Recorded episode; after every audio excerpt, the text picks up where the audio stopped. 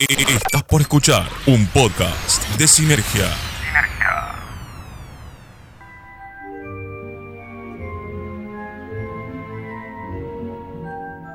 Bienvenidos a Cineteca, el podcast original de Cine Energía.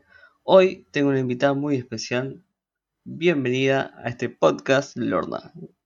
Hola Nico, hola a todos los que nos están escuchando. Un gustazo estar acá de este lado. El gustazo es mío. Hoy vamos a hablar de la mejor película de Harry Potter y en quien me diga lo contrario, vamos a tener problemas. los invitas a, agarrarse las piñas. Exacto. Eh. Hoy vamos a hablar de Harry Potter y el prisionero de Azkaban, dirigida por el genio de Alfonso Cuarón, estrenada en 2004 y cuando la viste por primera vez a esta película, ¿saliste con la cabeza que de este es el camino de Harry Potter o qué? Eh, te cuento, fue así en realidad. Yo entré a Harry Potter por esta película. Sí. Creo que, sí, creo que casi todos entramos por esta película. Eh, yo no había leído los libros, nada, a eso me refiero. Es como que no, no, no. Conocía, sabía que existía Harry Potter porque en la primaria todo el mundo hablaba sobre Harry Potter. Sí. Pero, sí, sí, señora, perdón, se me cayó el DNI. Pero no, como que no había entrado todavía. Me acuerdo que un día llegué a casa, apareció mi viejo y me dijo, che, mira, te compré un VHS, regalito. Y era Harry Potter. Esta, era esta película que ni idea de nada me llamó mucho la atención el póster principal. Y dije, bueno, sí, la voy a ver. Y me voló la cabeza. Entonces, como. Sí. sí, sí, no, entonces como que. No sé si te podría decir, para mí fue así, bueno, por acá es Harry Potter, porque es como que yo entré con esto. Entonces, para mí era sí o sí la respuesta de, bueno, Harry Potter es esto. Sí, para mí Harry Potter tenía que seguir ese camino. Porque para mí, la, con la 1 y la 3 no hay con qué darle. Lo que pasa es que la tercera hace un, gran quiebre en realidad, porque Harry deja de ser un niño, en definitiva. Es como, sí, que de esa oscuridad acá tenés.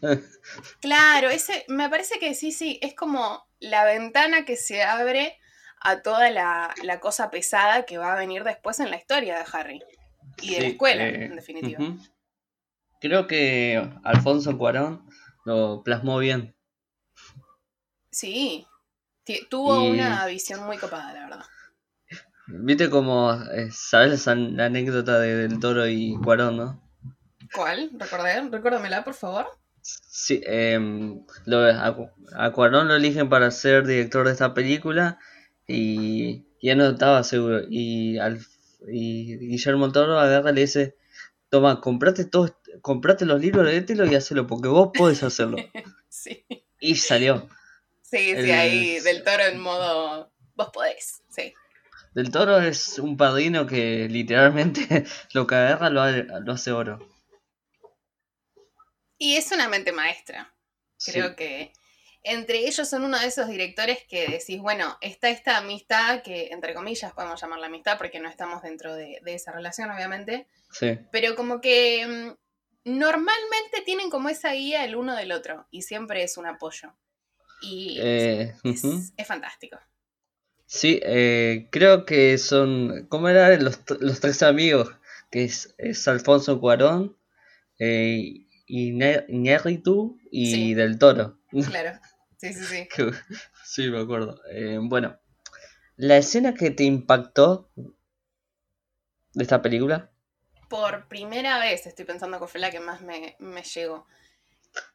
Creo que que es, en realidad es la escena como que tengo más que nada grabada en, mi cabeza. Me decís Harry Potter y se me viene esta escena a la mente, que es cuando la profesora Triloni entra como en una especie de, de ser poseída por esta visión que está teniendo.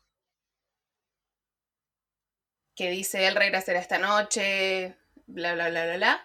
Me parece que esa escena es como la que más me impactó y dije, ah, bueno, es, por acá el tema. Y como que me quedó ahí grabada.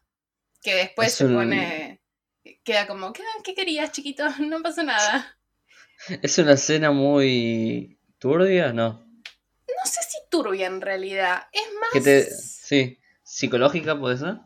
Claro, tal vez me impactó más que nada por ese lado, porque eh, Triloni es esta profesora que veíamos siempre muy, como muy ida, muy de, eh, perdón, muy de lleno a su, a, su trabajo de enseñar esto que es la adivinación, y podríamos decir incluso un poco loca, un poco rara, y verla en este papel de te está profetizando algo y algo oscuro, porque era una profecía de peligro lo que ella estaba diciendo.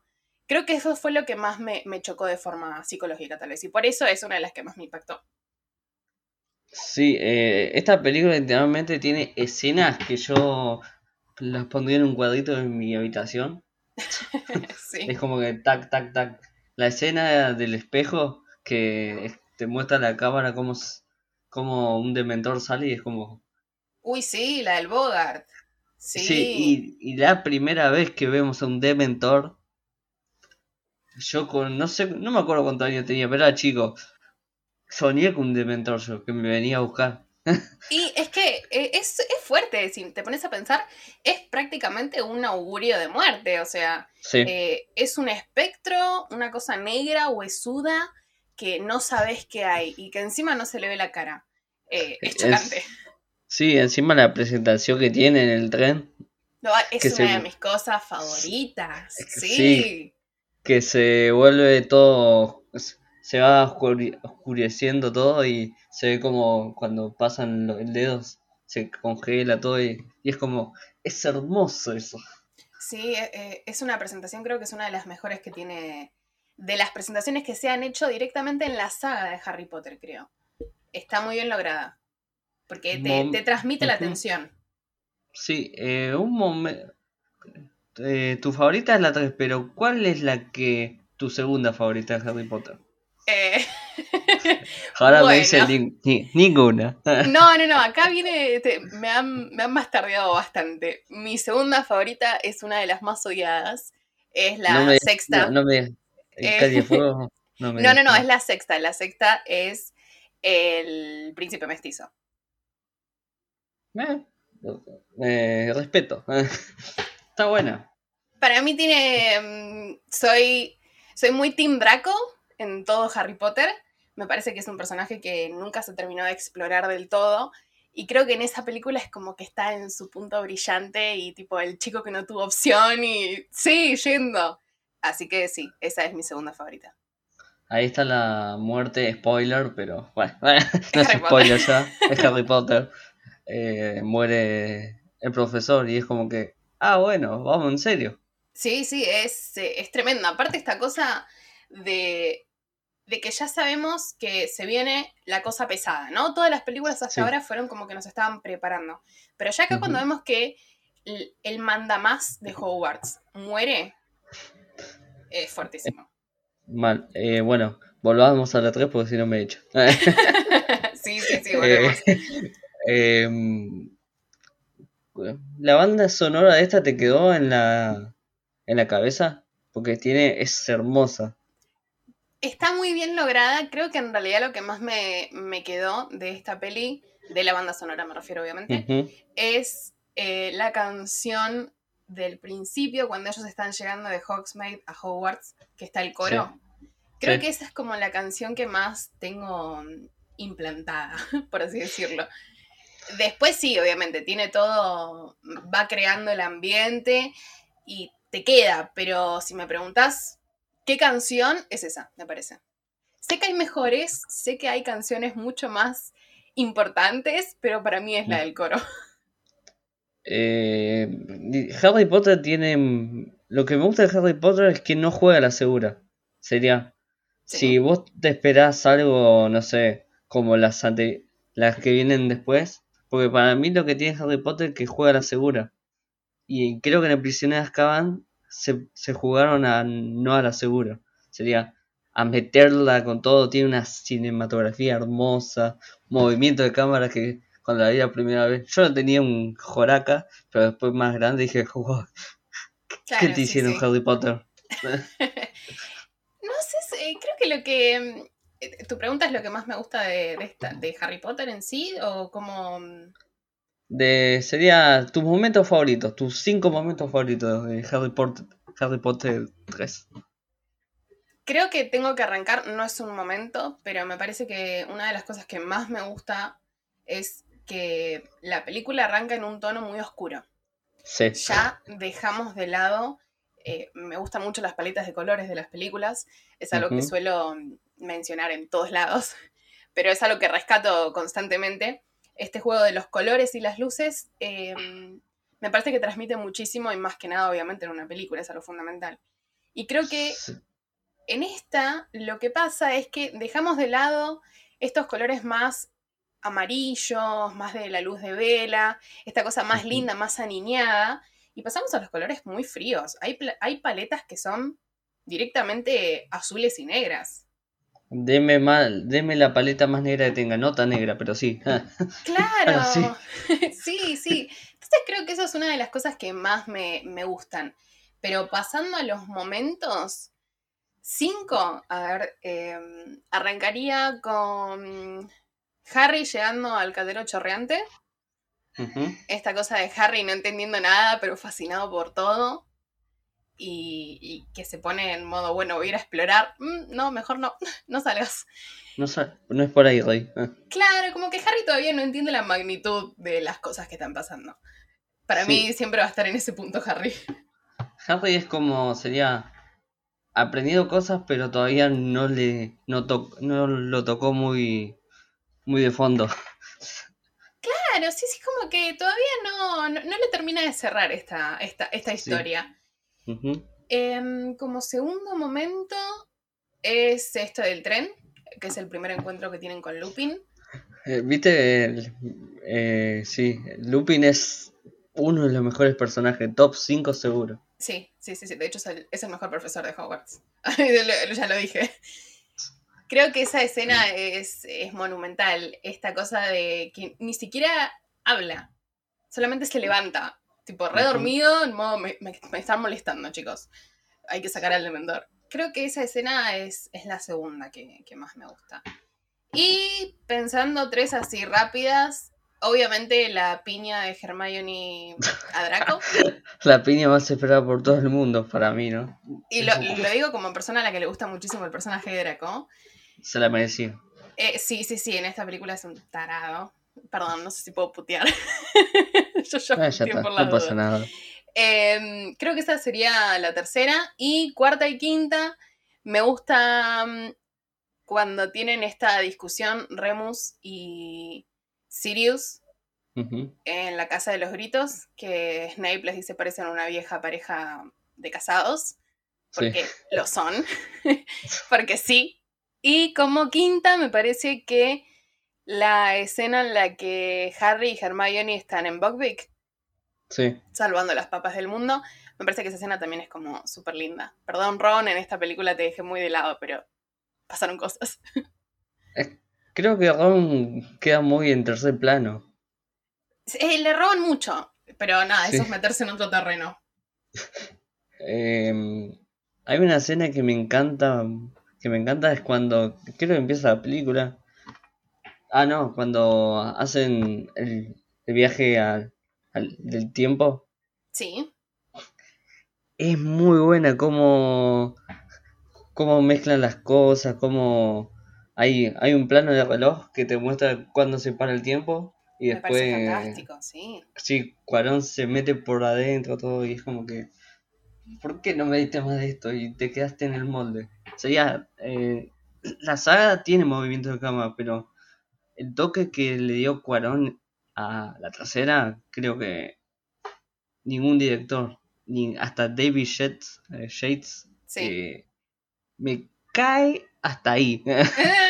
Eh, no, me, no, me, meto mucho en, en, Shades porque era muy shipper de, de Harry y Hermione.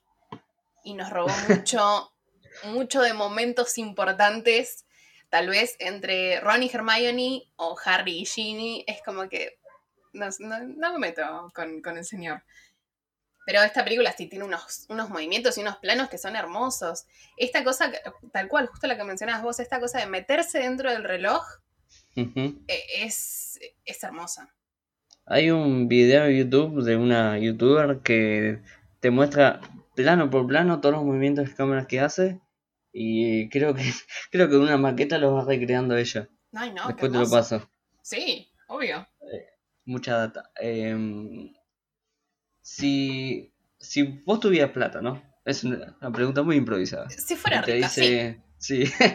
cosa que no sé, no, no, no, no. no, no soy hija de ningún heredero. Em, te dan plata y te dicen, vamos a hacer Harry Potter de vuelta, pero con todo lo que pasa en el libro. Y vos podés elegir la directora o director que la haga toda de vuelta. ¿Quién sería tu director o directora? Eh, es difícil esto. ¿De esta película puntualmente? ¿O de cualquiera? De toda la saga. De toda la saga. Uy, es difícil eso. Em, es complicado. Sí, sí, pero es complicado porque me parece que está muy bueno esto de que cada una de las películas de Harry tiene un director distinto. Creo que me, me quedaría con las dos primeras aniñadas con, con Columbus. Sí. Columbus te amo. Gracias por Gremlins. ha hecho cosas maravillosas. Sí, La, mejor película navideña para mí. Bueno, de hecho, fíjate que tiene todo este tinte. Las dos primeras de Harry Potter tienen tintes navideños. Eh, creo que las dos primeras no, no se las sacaría a, a Columbus. Pero sí me centraría tal vez de la tercera a la quinta, sexta. Yo creo que lo metería que las haga todas. Pero todas, Cuarón. y si eh, te dicen quiero más plata, toma. Sí, sí, toma, no importa. Em, la sexta y la séptima. Eh, va, en realidad, eh, la séptima y la séptima parte 2 Em, para, mí con una parte ya estaría. No, no, no, para mí hicieron muy bien en dividirla. Mm. Pero me quedo con la dirección que tiene. Es complicado pensar una nueva dirección para Harry Potter porque es como que es una saga que me marcó en la forma en la que está hecha. Entonces, eh, no, no puedo pensar en otro director tal vez para verlo. Sí, yo te, si yo te tiro una directora, Greta Gerwin y David Fincher. No, no, no.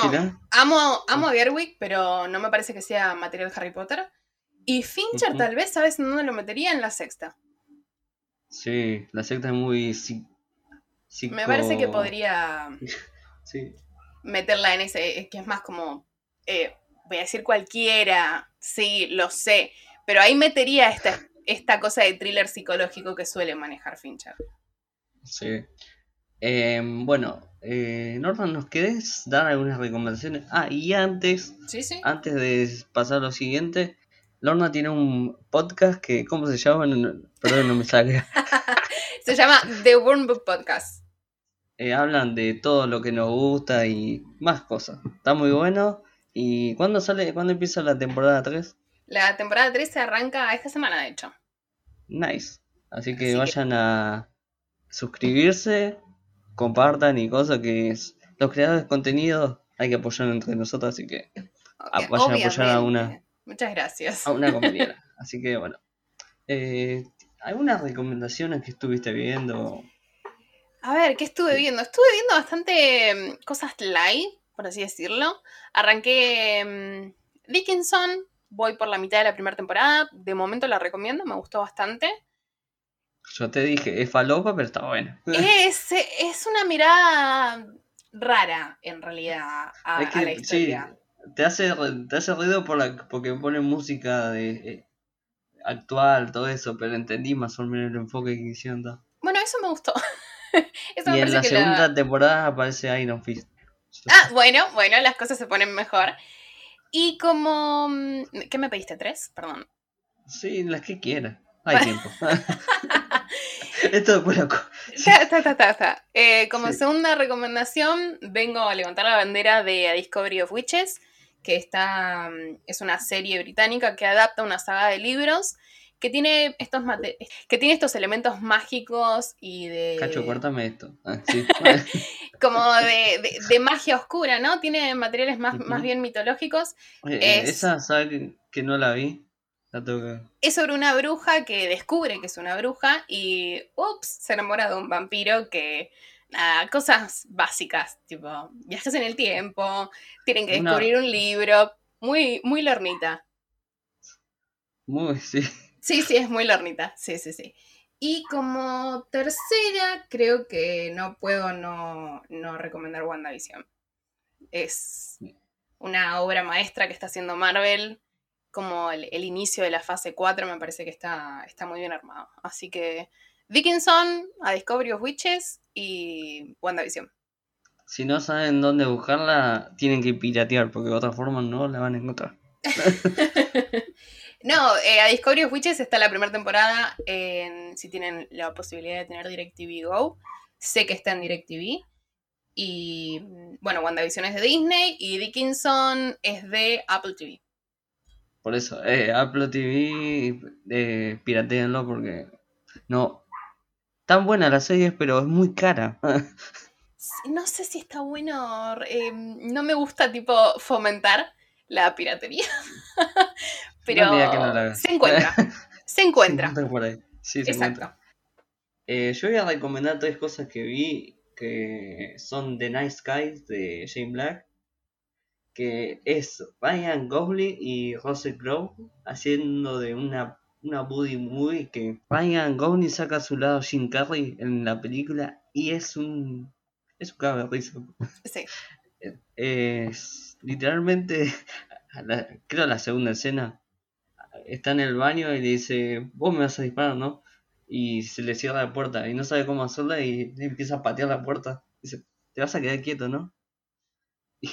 y es muy buena. Eh, después Kiss Kiss Bang Bang, que Robert Downey Jr., Val Kilmer, Michelle Monaghan hacen.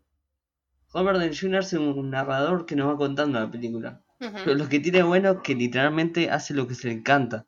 Porque dice, acá me solté tal cosa, vamos para atrás.